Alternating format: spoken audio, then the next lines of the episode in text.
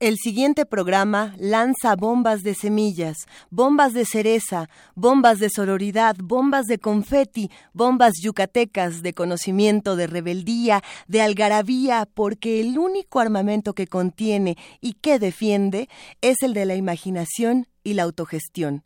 Si a usted no le gusta eso de imaginar, tome sus debidas precauciones, disfrute su transmisión y ya pare de marginar.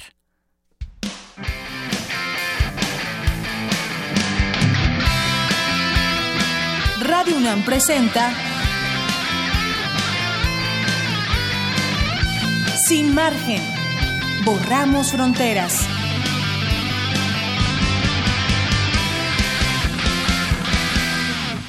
Las 12 con 4, ya empezamos con Sin Margen este jueves 16 de marzo, una transmisión que está borrando fronteras, como ustedes saben. Estamos en Twitter como arroba sin margen guion bajo UNAM. Queridas malas conductas, manifiéstense, cuéntenos qué andan haciendo, por dónde están, eh, qué andan escuchando. Esperemos que nos estén escuchando a nosotros. Mamá, hola, ¿cómo estás? Ya, sabemos que nos escucha mi mamá, nada más. Y, y los swingers, que hemos descubierto que el, que el público que escucha Sin Margen es público swinger y si usted me dice que no es swinger, no se haga. O bueno, o, o véngase para acá y ahorita platicamos. Eh, tenemos un programa riquísimo el día de hoy, pero lo vamos a dedicar porque es un programa demasiado especial para ser verdad. Hay que decir que le queremos dar un inmenso abrazo y un inmenso aplauso a Ernesto Díaz, a Álvaro Gallard y a Luis Garza, quienes han estado en este programa haciéndola de Tocho Morocho y que además eh, hoy quizá, no, es que dicen que es el último porque ya se van de Radio UNAM porque son servicio social, pero ¿qué creen? No es el último porque para nosotros ellos son familia de este espacio, son nuestros hermanos y nos han enseñado que el feminismo no solamente lo construyen las mujeres, lo construyen los hombres y los jóvenes que todos los días eh, trabajan en equipo, que buscan equidad, que buscan otro tipo de discursos, que no están intentando tolerar o buscar que seamos iguales, sino que todos seamos diferentes, únicos y auténticos. Estos tres queridos amigos nos han enseñado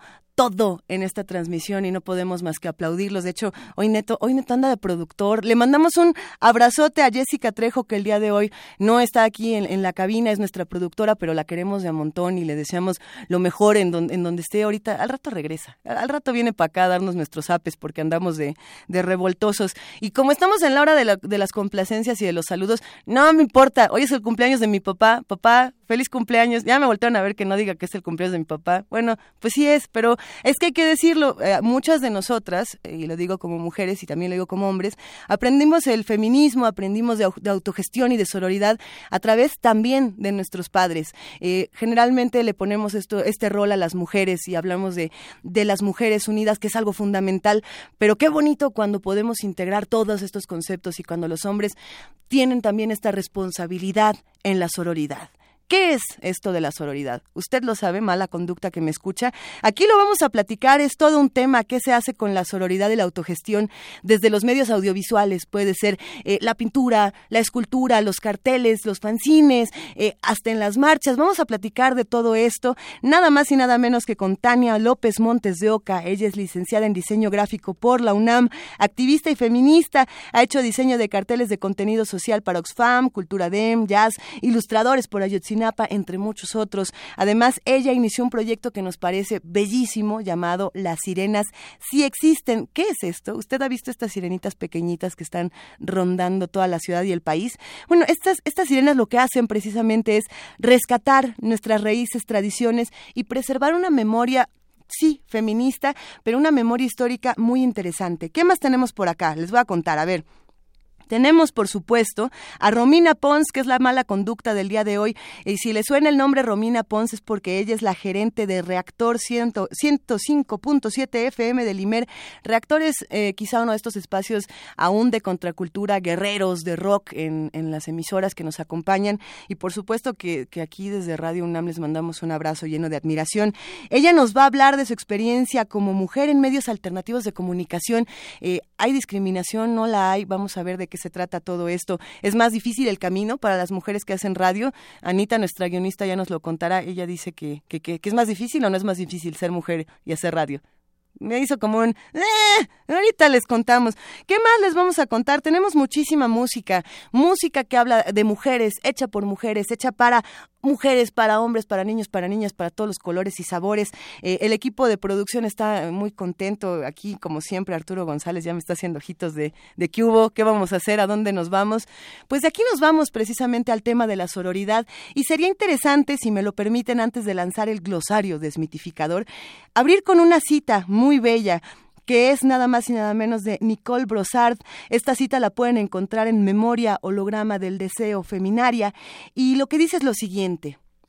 La compañía de mujeres, la presencia de mujeres, constituye un espacio sonoro y semántico sin el cual no hay eco para lo que somos. Las voces de mujeres, la leyenda de sus voces, prolongan nuestra voz, amplifican el sonido de nuestra voz. Y con eso, venga de ahí el glosario desmitificador. Échemela. Glosario desmitificador.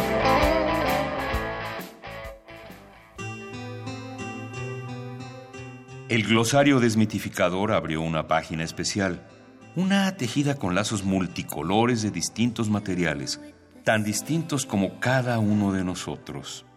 Cada lazo converge en una palabra llamada sororidad. Sororidad es la traducción al castellano de sorority, palabra inglesa que significa hermandad entre mujeres.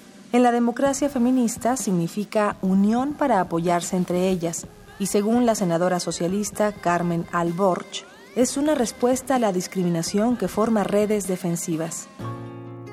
La sororidad es una política de la democracia feminista y es una política social muy importante y es una política política. O sea, además de que sea impulsada por la sociedad, es que también sea una forma de relación entre mujeres para hacer política.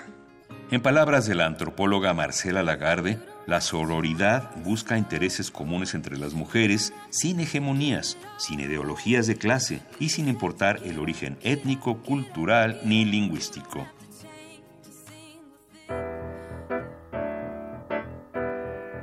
Si eres de los que piensa que la política feminista va contra los hombres, estás en un error.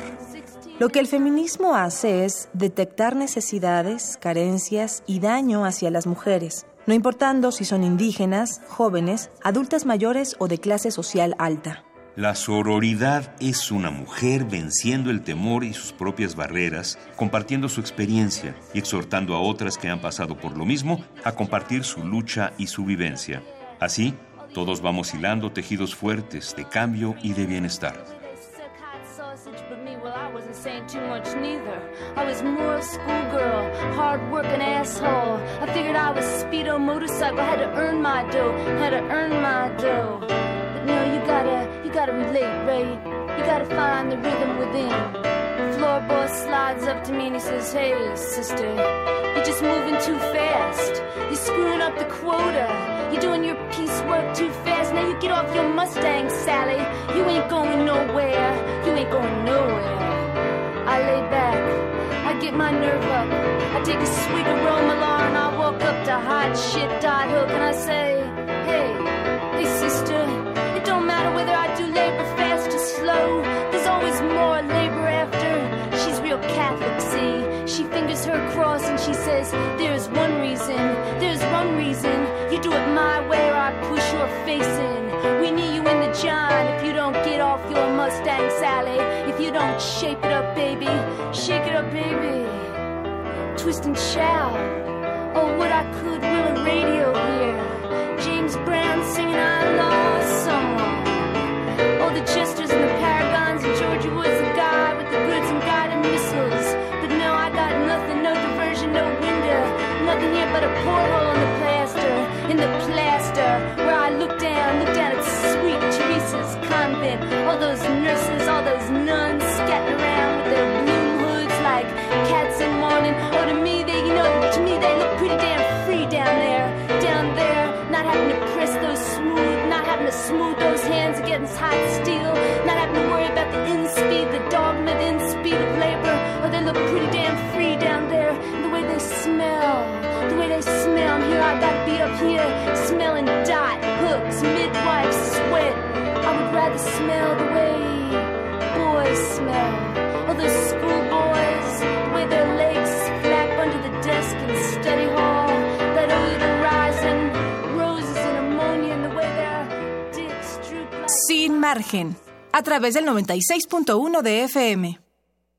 a través del 96.1 de FM y también nos escuchan en www.radiounam.unam.mx y a ver, hay que decirlo, ya nos escribió Blue Velvet SW que también son de la comunidad swinger, un saludo a nuestros amigos Blue Velvet que dicen que sí nos escuchan y que, los swingers escuchan desde temprano Radio UNAM. Hay que, hay que hacer un programa especial para los swingers y le mandamos el, saludo especial a Vainillas Rojas y a Blue Velvet, este par, esta pareja de pares eh, que ya nos irán contando de qué se trata este asunto eh, swinger, porque lo tocamos hace unos meses con Max Rojas, cuando hablábamos de qué es el queer, de la diversidad sexual, pero, pero a ver, ¿por, qué se acercan a Sin Margen? Qué bueno que, que, hayan encontrado un espacio que les guste, bienvenidos sean, y bienvenidas sean todas las malas conductas que nos escuchan, de donde vengan, lo que quieran, aquí estamos, recuerden que estamos en arroba sin margen guion bajo UNAM.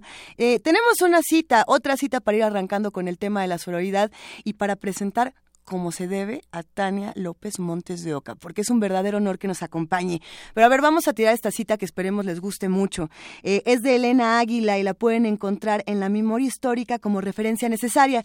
Estas citas que iremos compartiendo a lo largo de la transmisión eh, han sido extraídas de un, de un manual muy interesante. Es una guía para la formación política feminista de la Red Chilena contra la Violencia hacia las Mujeres. Es un ejercicio que realizaron en el 2015 y que nos sirve como una guía para muchos de nosotros que queremos formar modelos autogestivos, formar modelos feministas de sororidad. A ver, uno de los requisitos, dice Elena Águila, para que las mujeres podamos detener la violencia que la cultura ejerce sobre nosotras es la articulación de una memoria colectiva que nos, que nos señale los lugares en que hemos estado, las prácticas que nos han ocupado y las relaciones que hemos establecido. En definitiva, una memoria que nos sirva de referencia en el diseño de nuestras acciones en el presente y de nuestros sueños y expectativas de futuro.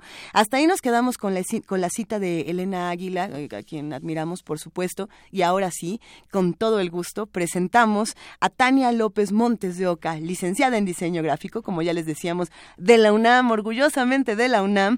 Ella es activista y feminista y ha hecho diseño para, ya les habíamos comentado, muchos carteles, eh, por supuesto, por ahí en los ilustradores de Ayotzinapa. Ella inició este proyecto que nos encanta, que se llama Las sirenas sí existen. ¿Y para qué se los cuento yo? Mejor que nos los cuente ella. Queridísima Tania, ¿cómo estás? Bienvenida. Muy bien, muchas gracias. Súper contenta porque mi corazón está acá en la UNAM y Radio UNAM pues también es parte importante de mi de mí.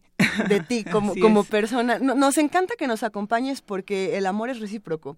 Y Ay, conocemos gracias. tu trabajo, lo admiramos y, y por supuesto que estamos contigo en esta lucha de, de, modelos autogestivos relacionándose con la sororidad. Es muy curioso, en el glosario desmitificador estábamos escuchando qué es esto de la sororidad que se ha confundido muchísimo. Creo uh -huh. que es uno de esos términos que pocas veces uno sí. puede entender. Así es. Y yo me pregunto, ¿cómo lo abordas o desde dónde lo has abordado en tu trabajo? Pues desde la necesidad y la urgencia de, de generar redes de mujeres. ¿no? Como que hay ese mito de que las mujeres juntas ni difuntas o algo así. Ajá. ¿no? Se odian, o sea, se pelean. Que, ajá, y, y de generar siempre como esa, esa rivalidad, ¿no? Entre nosotras en la sociedad, pues películas, eh, caricaturas, en todos lados está la rivalidad. Claro. ¿no? Entonces yo pensaba como hay que darle la vuelta claro. a, a, ese a ese pensamiento machista que además pues como sabemos los micromachismos se generan todos los días los vivimos todos los días y eso es lo que hace que asesinen a siete mujeres en nuestro país todos los días no Justamente. ese odio hacia las mujeres. Entonces pues yo siempre he tenido esa inquietud eh, estudié en el CCH Azcapotzalco y eh, tuve un maestro maravilloso de antropología social que justamente hacía mucho énfasis en ese ese tema de las mujeres, nos daba textos, ¿no? Entonces desde ahí empezó mi inquietud por querer hablar de, de estos temas. Cuando escuché a Marcela Lagarde hablar de la sororidad, oh, me pareció maravilloso, ¿no? Ese, ese concepto de eh, hermanarnos y de hacer, de tejer eh, redes, de apoyarnos entre nosotras, es, es, para mí es fundamental. Justamente ah, estábamos pensando en los textos de Marcela Lagarde y en toda esta definición que tiene de los tejidos sociales. Eh, siempre escuchamos en, las noticias y en diferentes espacios esto de eh, restablecer el tejido social y todos decimos, bueno, ¿qué significó? ¿Quién sabe? Pero qué bonito suena, entonces vamos a repetirlo en todos lados.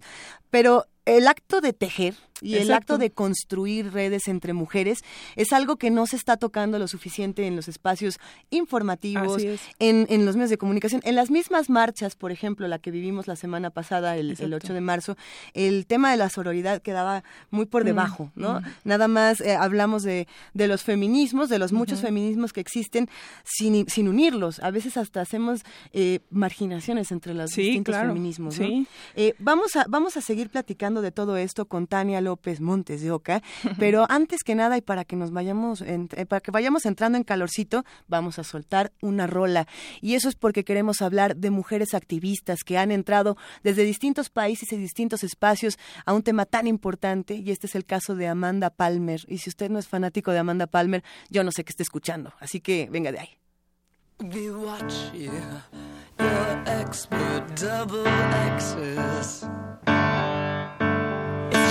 To paint those white fences.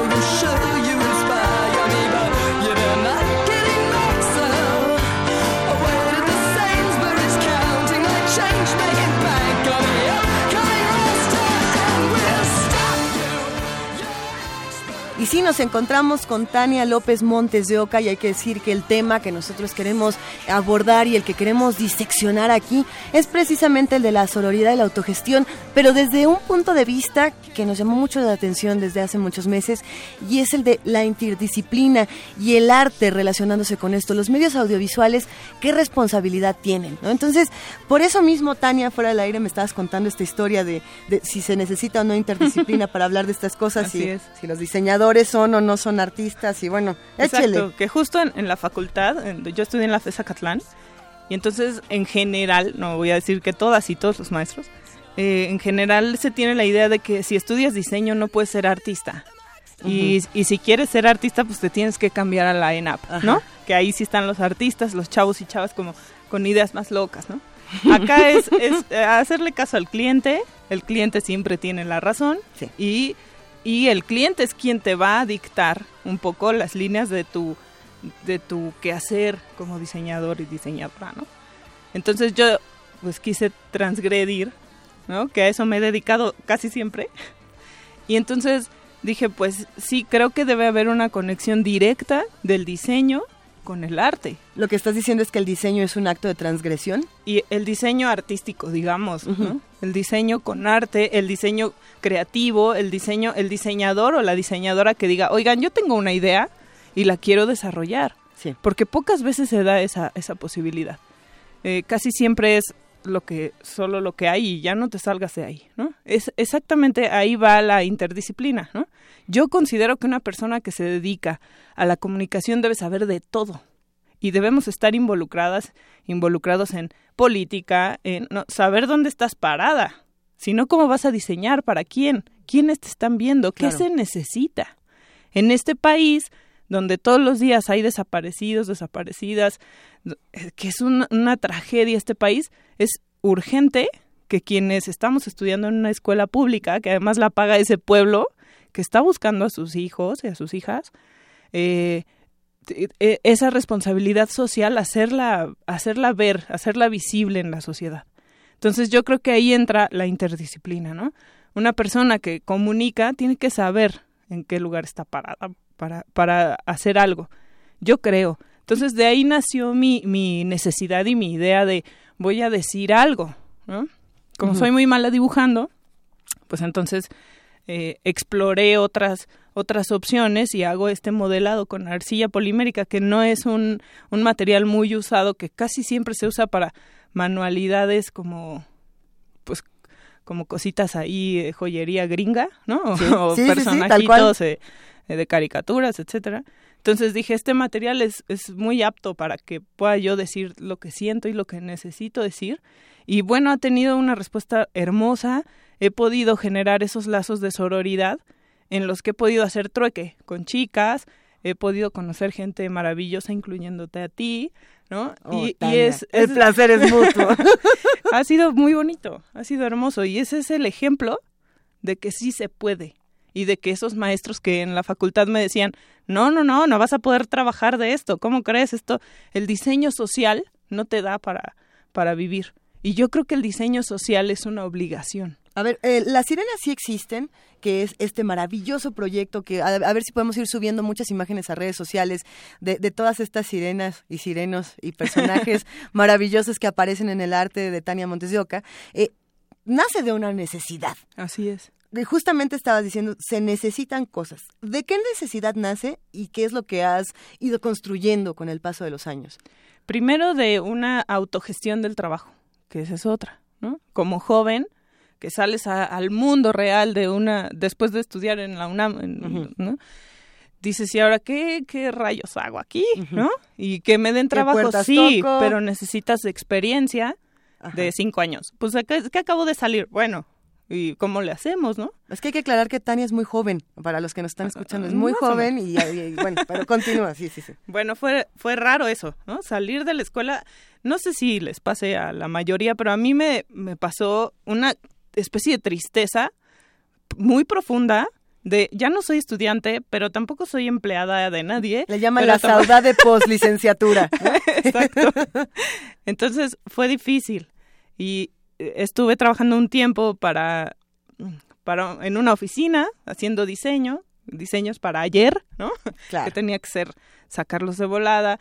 eh, y la verdad es que esa vida de oficina todo el día para mí no era vida, ¿no? Yo sí necesitaba hacer otra cosa. Fue una experiencia que me enriqueció en muchos aspectos, Claro. pero pero además tengo una hija y entonces esa parte también humana de quiero estar con mi hija, pero no quiero dejar de lado mi carrera y entonces quiero explorar otras cosas, me llevó a decir, sí, tengo que autogestionar mi chamba. Ahora tengo unos amigos diseñadores que fueron los que me impulsaron realmente a este proyecto. Eh, Mauricio y Raquel les mando un beso. Son eh, quienes hicieron, crearon esta marca de cuartito de máquinas, que son libretas y hacen Sí. ilustración. Entonces, esa parte de ellos lo hacen en su casa, ¿no? Mandan a hacer las libretas, van a los bazares de diseño y las venden. Y autoconsumo, digamos, ¿no? El consumo mexicano, quieres hacer un regalo, pues vas y compras diseño mexicano, ¿no? Em, entonces ellos me decían, hay que buscar algo que puedas hacer, ¿no? Porque necesitaba yo estar cuidando a la niña, ¿no? Dándole de comer y, y ver qué más podía hacer. Entonces así nació la idea, porque además eso, ¿no? Tenía una necesidad de, de hablar de temas sociales, sobre todo de las mujeres, de, de cosas que me duelen, y no podía dibujar. Entonces de pronto dibujaba y decía, no, esto es, está muy malo, ¿no? Entonces las sirenas me han permitido eso, decir lo que pienso, hablar de ni una menos, hablar de, de vivas nos queremos, ¿no?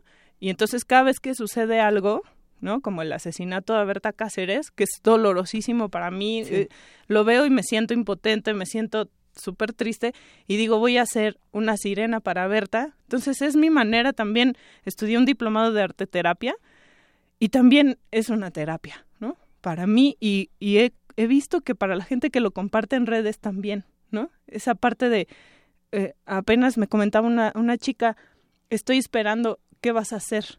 Cuando ocurre una tragedia, pienso, ¿y ahora qué va a hacer Tania? Y entonces es un compromiso que, que ahora ya tengo muy fuerte, pero que, que me, me genera también un reto y un, un pues como una sensación de, de que ese cariño que yo le tengo a la sirena hacia este proyecto está siendo recibido de la misma forma. Me gustaría preguntarte qué significan las sirenas en tu trabajo, por qué elegir a las sirenas y no otras figuras. Antes de hacerlo, porque creo que le vamos a dedicar todo el siguiente bloque precisamente a, qué, qué, qué, es esto, cómo se ve, a qué huele, dónde se vende, cómo, cómo se tejen estas redes, me gustaría detenerme un momento en esto que acabas de mencionar de los modelos autogestivos y la reconciliación con la realidad que es algo que me parece fundamental. Eh, ¿Cómo hacemos que estos modelos autogestivos, que no solamente es el hágalo usted mismo, sino discútalo con su comunidad, eh, conozca al vecino, haga algo con ese vecino, haga algo con el que tiene enfrente, reúnanse, discutan cultura, discutan política, discutamos entre todos. Los modelos autogestivos están planeando una realidad completamente diferente a la que estamos acostumbrados y más en un sistema eh, político, económico, neoliberal, que hace un rato yo escuchaba el término el neoliberalismo hipnótico, donde todos tenemos esta necesidad de pertenecer a un sistema que nos rechaza, que sistemáticamente nos rechaza. ¿Cómo, ¿Cómo fue para ti también conocer los modelos autogestivos e integrarte a una clase de de pues también de economías alternativas y de otras cosas que no encuentras en todos lados y que además no son bien vistas en todos lados. Sí, pues es complicado. Esa, esa parte como de la tristeza y depresión que te da cuando sales, igual tienes que, que sobreponerte, ¿no? Sí. Y, y de pronto ver a, a, estos, estos amigos que estaban haciendo su marca, ¿no? Como una marca. Y además eso, generando su propia eh, publicidad, por decirle de alguna manera, eh, y sus propias redes y, gestionando sus, sus eh, imágenes en redes, etcétera, pues es eso. Yo creo que es hacerte responsable, ¿no? Es muy difícil, porque de pronto si era como, ya tengo esto, pero ¿qué? ¿Ahora dónde lo muevo? ¿Cómo le digo a la gente que existe? ¿No? Y eso, pues moviéndote y haciendo uso de espacios maravillosos como este, que nos permiten justo hacer esas redes y esas conexiones que yo pienso que son urgentes. Eso que dices es, es para mí es indispensable tenerlo en como en, el foco siempre, ¿no? Eso escuchaba ayer algo sobre la, la sociedad líquida, ¿no? Sí, sí, sí. Y sí, justo eso, como eh, es increíble que los amigos que tenemos son en un en un teléfono, ¿no? Que son en una red social y no nos vemos, no nos abrazamos, no hablamos con el vecino, no sabemos qué le está ocurriendo a la gente a nuestro alrededor, porque estamos inmersos en una cosa que es virtual. ¿no? Entonces, esa parte de eh, aprovechar eh, las redes, ¿no? que, que también la otra globalización, ¿no? la globalización neoliberal o no neoliberal y nosotros y nosotras decidir. Bueno, en mi caso, he tenido esta discusión con otras con, con otras personas, ¿no? De es que la red social es una eh, red de espionaje de sí, pero a mí me sirve para decir lo que pienso y para generar eh, esas conexiones con otras personas, para conocer gente. Ha llegado un montón de gente a mi página y he tenido pláticas y he podido conocer a las, a las chavas que, que me siguen, he podido hacer trueques, ¿no? Que además esa es otra forma que la gente no comprende, ¿no? Que la gente le, le propones hacer un trueque y de pronto dicen, pues sí, pero ¿qué es eso y cómo se, cómo se come? ¿Cómo se come? Y dices, bueno, es volver a las raíces. Para mí es eso, volver a la raíz y apostarle al no olvido, Qué, interesante que sea a partir de estas redes sociales y de esta tecnología, de estos teléfonos inteligentes, que uno puede eh, romper los sistemas y generar este tipo de modelos, ¿no? Vamos, vamos a discutir un poco más de qué pasa con esto mientras escuchamos a nuestra mala conducta el día de hoy. Y hay una razón por la que elegimos a Romina Pons, a quien le mandamos un inmenso abrazo.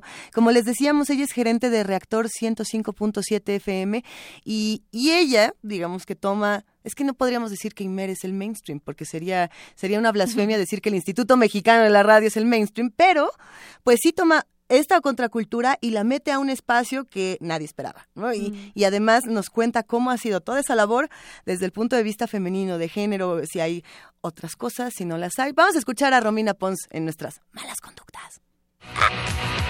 Estas son las malas conductas.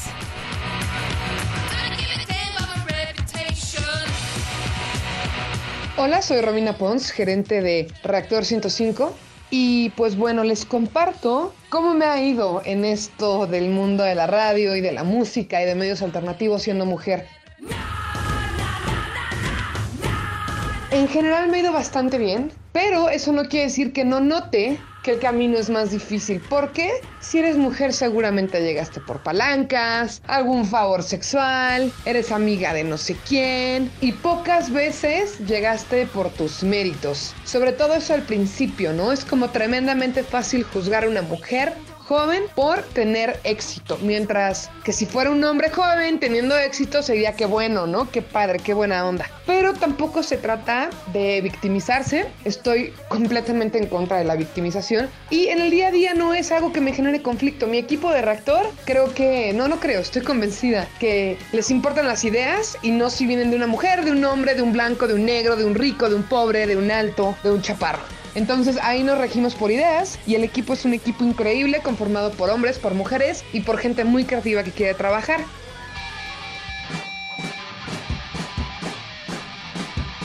Con el IMER es lo mismo, mi jefa es mujer, la mitad de los gerentes somos mujeres, la otra mitad son hombres, entonces siento una situación bastante equitativa, donde tal vez a veces lo noto un poquito más marcado, es en la industria, no hablo de artistas, no sé cómo esté la tirada ahí en, en porcentajes, al menos en lo alternativo, son mucho menos las artistas mujeres que hombres, pero me refiero más bien en la industria, es decir, pues la gente con la que trato, de promotoría, eh, disqueras, management y demás, suelen ser mucho más hombres que mujeres. Eso es pros y contras. Contra, pues porque sí me gustaría que la situación estuviera más equitativa y porque de nuevo a veces pienso que por ser mujer el trato no es igual, pero también muchas veces al revés. En una mesa de puro hombre, la mujer es la que llama la atención, no digo físicamente, sino porque sus ideas a veces pues las percepciones son un poco distintas. Entonces se puede decir que juega tanto a favor como en contra.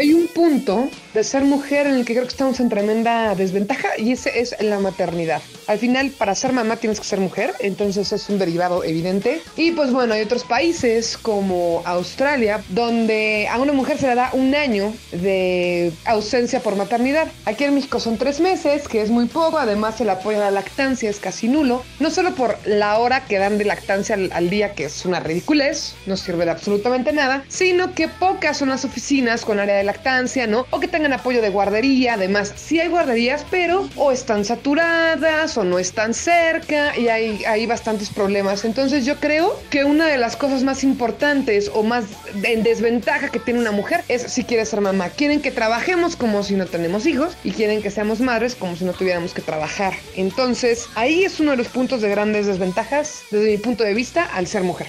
En mi trabajo y en el que sea.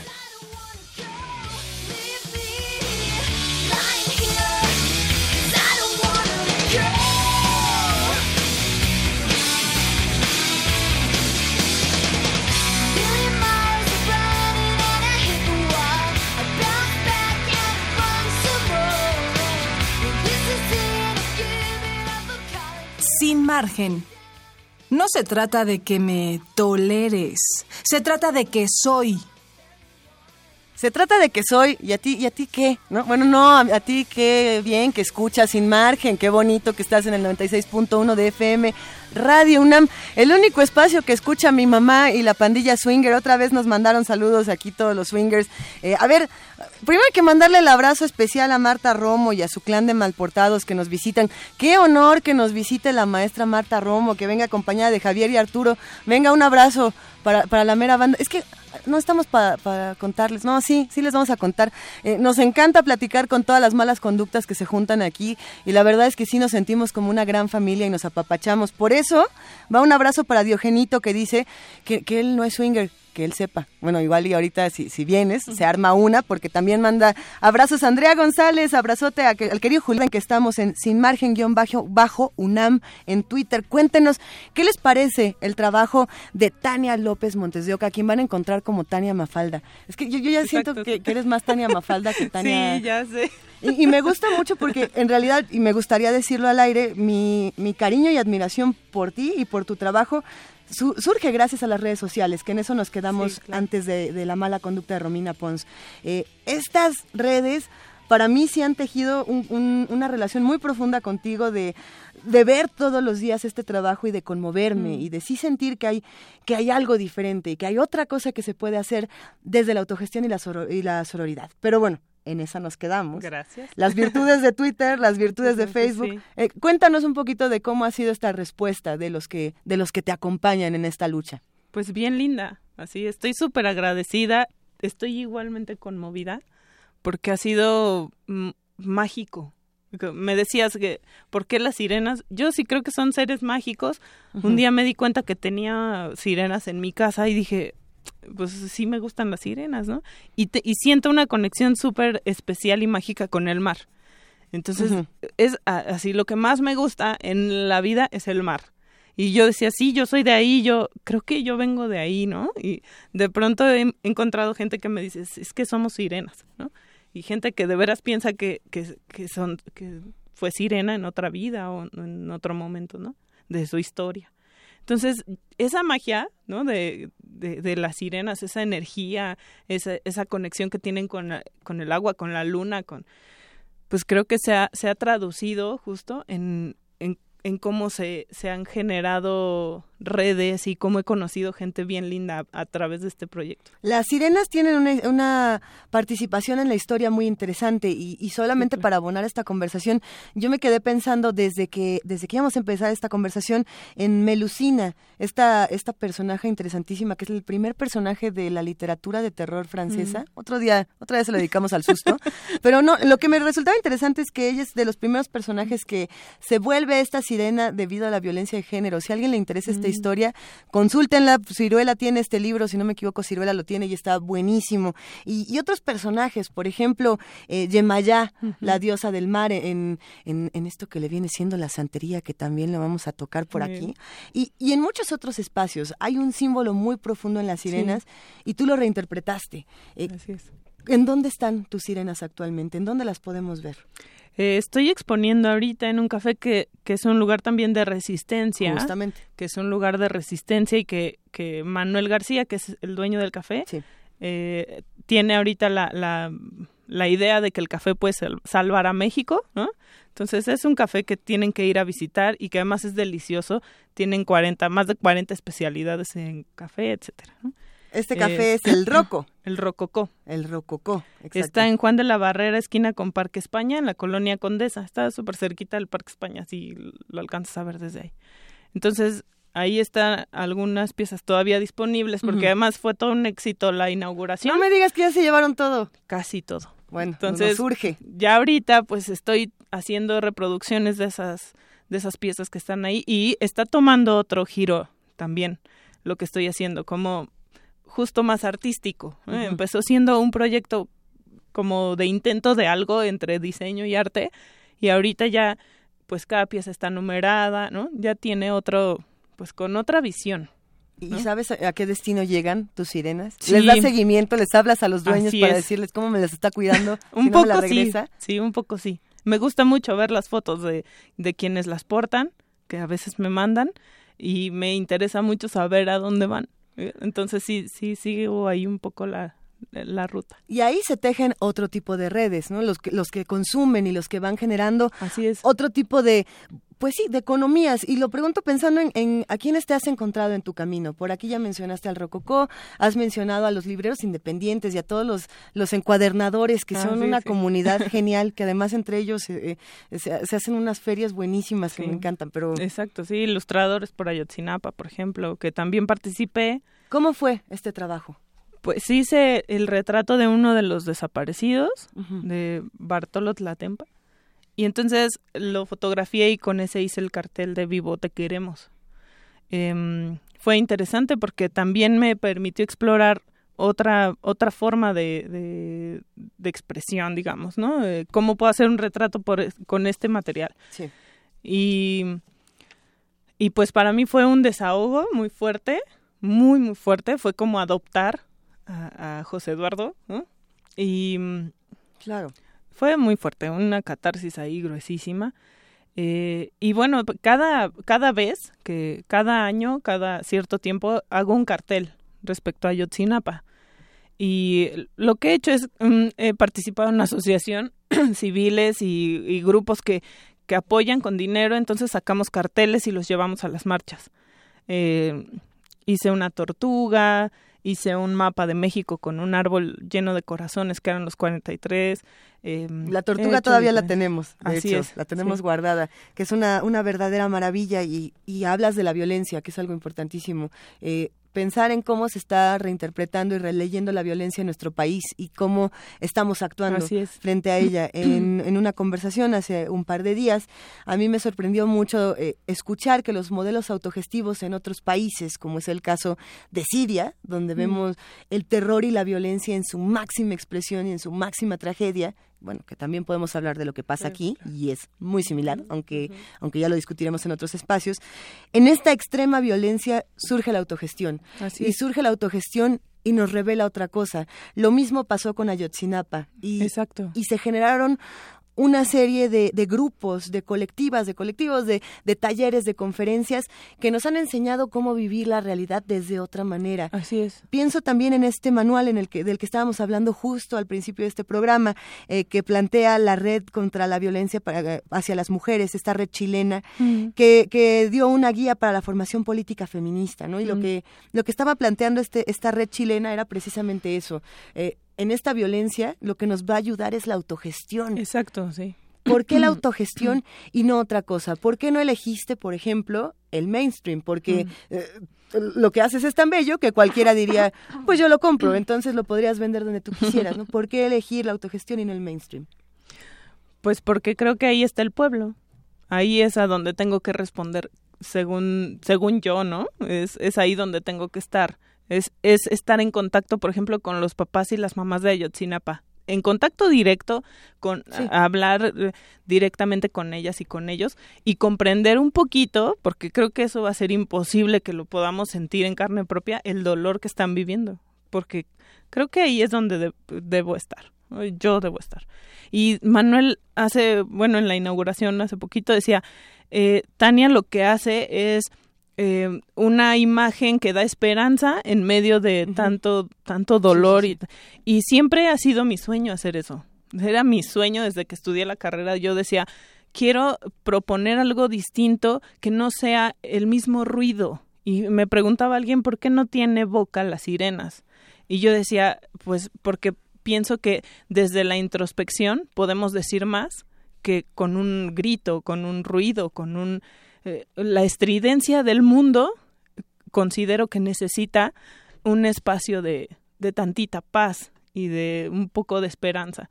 Entonces, en el, en el caso de Ayotzinapa, eh, participé en un concurso que, que convoca Toledo en el, en el Iago, y entonces yo hice un corazón del cual salía una plantita que era eh, después un ave y entonces es, eh, creyeron que nos iban a enterrar, pero no sabían que éramos semillas. Sí. Justo por eso, porque creo que en medio de, de tanta desolación, cómo se prende esa llama de la esperanza, ¿no?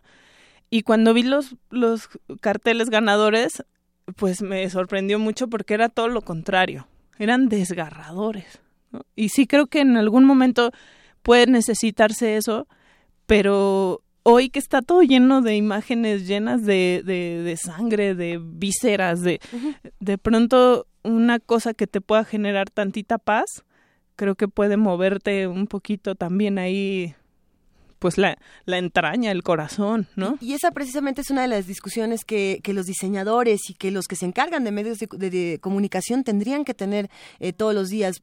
Precisamente eh, hemos hablado en este espacio de qué ocurre con estas imágenes de hiperviolencia, de ultraviolencia que vemos en nuestro país. Ya vamos a dejar otros países fuera por un momento y hablemos de las imágenes que vemos, por ejemplo, hace apenas unas horas, unos días, de la enfermera que fue atropellada eh, aquí en México en una calle vacía de los niños que asesinan en las mm. escuelas e, en Monterrey, de muchas cosas que no sabemos si las tenemos que ver o si no las tenemos que ver, que ese es un dilema interesante, porque hay una parte en donde quizás sí. Sí, sí, sí. ¿no? Lo que decían, a ver, eh, los muertos en, en, precisamente en este conflicto de Ayotzinapa no tenían por qué ser mostrados de esa manera, hablando de esta imagen que conocían en redes sociales como el desollado. Eso, como, no, a ver, espérame, tiene nombre, tiene esto, tiene esta historia.